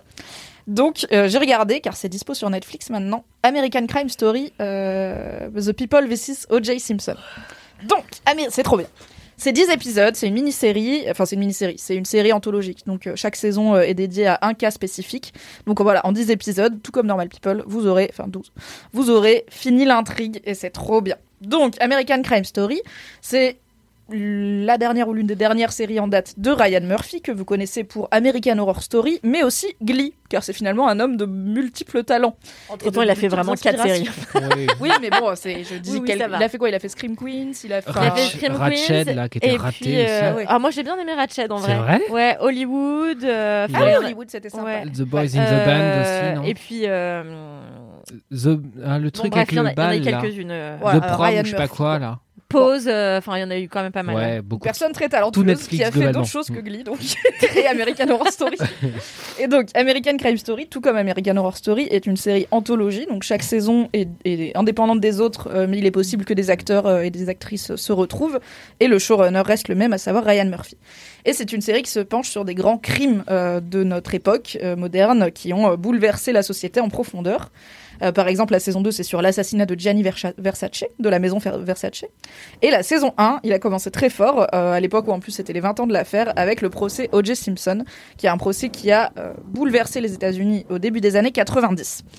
Et en fait, c'est donc une reconstitution euh, American Crime Story, The People vs. O.J. Simpson, du procès, de tout ce qui s'est passé entre euh, le crime qui a été commis et le verdict. Et donc, si jamais vous n'étiez pas né euh, ou pas, euh, ou comme moi, pas assez vieux pour être conscient des enjeux géopolitiques américains au début des années 90, ou que vous n'avez pas beaucoup écouté en cours, les bails O.J. Simpson, c'était un grand footballeur américain, afro-américain, c'est important, qui avait connu le succès euh, voilà, de sportif, euh, qui avait emménagé, euh, c'est important aussi, dans un quartier très très riche de Los Angeles, à population très blanche. Donc en gros, c'est un sportif afro-américain qui est d'une certaine façon un emblème de la communauté afro-américaine, d'un homme noir qui a eu du succès et tout, mais il n'est pas spécialement engagé pour la communauté afro-américaine, il s'est un peu barré dès qu'il a pu et il a fait sa vie.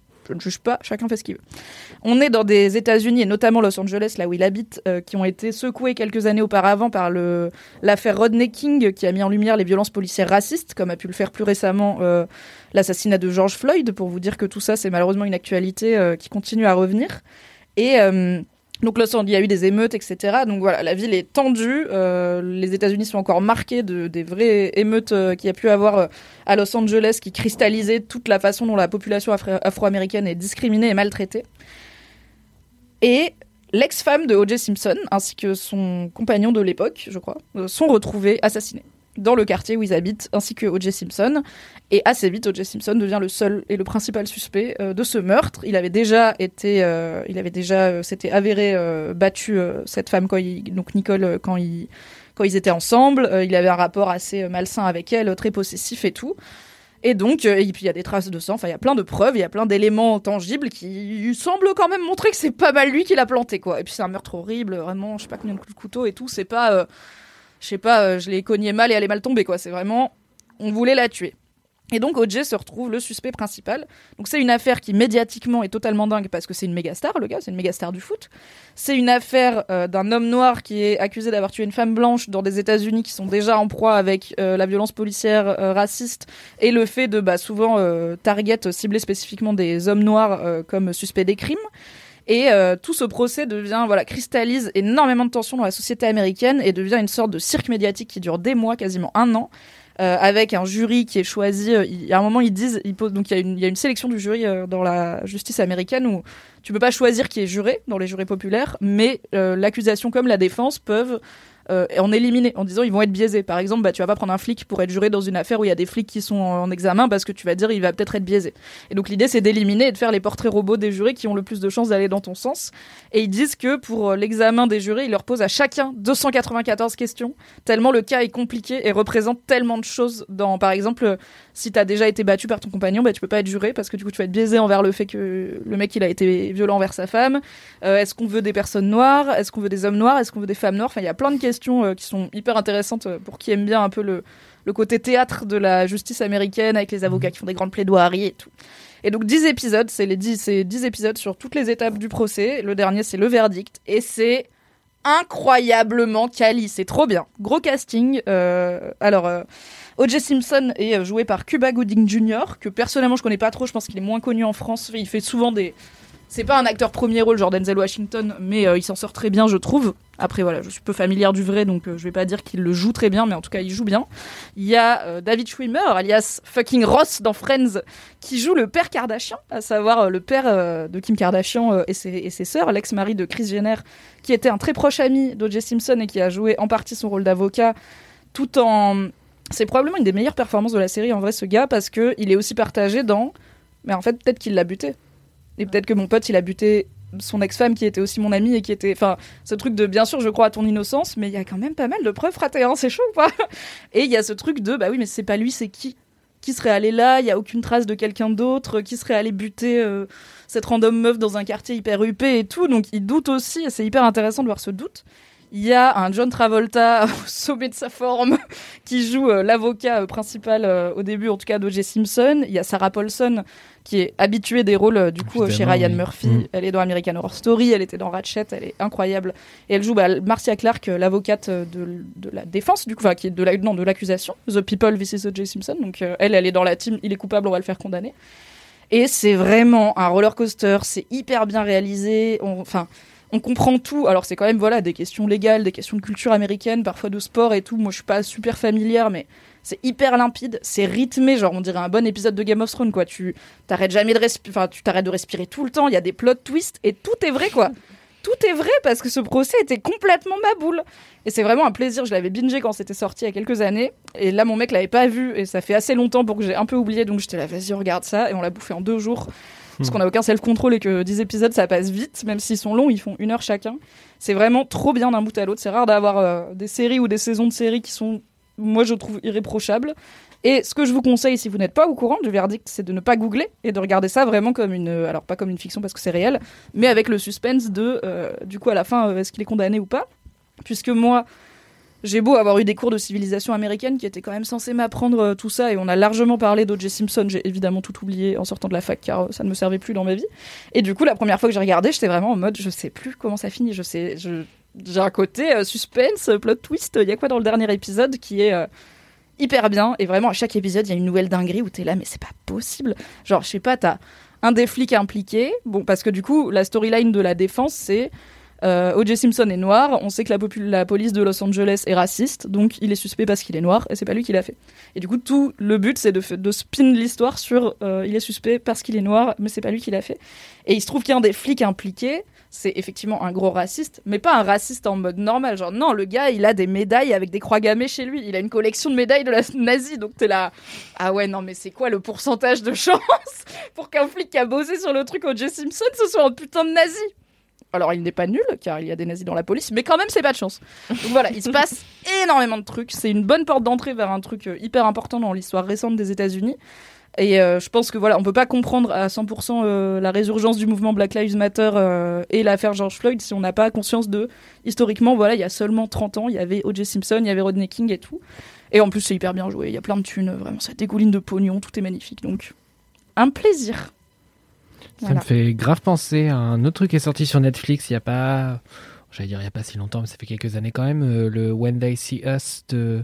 Ah, Ava- c'était bien. Ava C'était la DuVernay. dep, putain. Ouais, c'était, c'était la dep. hein. Waouh, c'était dur ça. Ouais, Où dur. en gros on est sur ce même truc de quatre ados. euh, alors là c'est des ados pour le coup, mais euh, afro-américains ou latinos qui sont euh, pareil target dans l'histoire d'une agression d'une joggeuse, je crois. Ouais, à Central Park. Ouais, c'est ça. Et en gros, euh, là pour le coup, on, enfin, on voit dès le début qu'ils sont complètement innocents et que c'est Ah oui, là, spoiler, c'est pas quoi. eux, hein. Enfin, genre, euh, Là, vraiment, c'est on a pris les quatre pélos qui étaient là. Oups, ils sont noirs.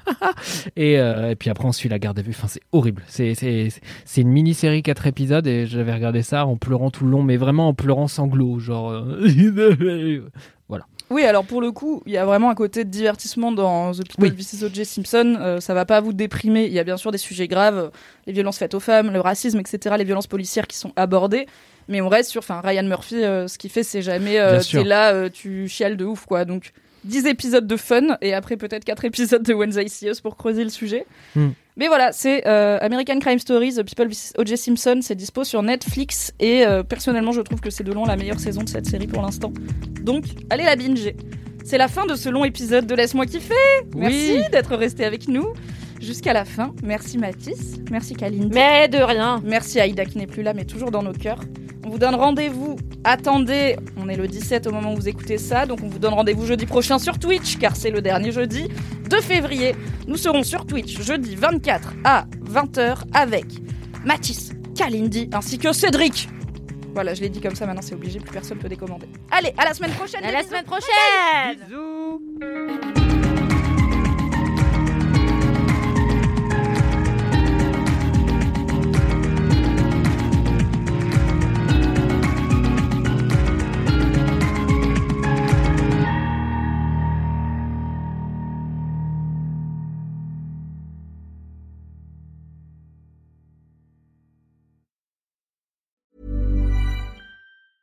Ever catch yourself eating the same flavorless dinner three days in a row?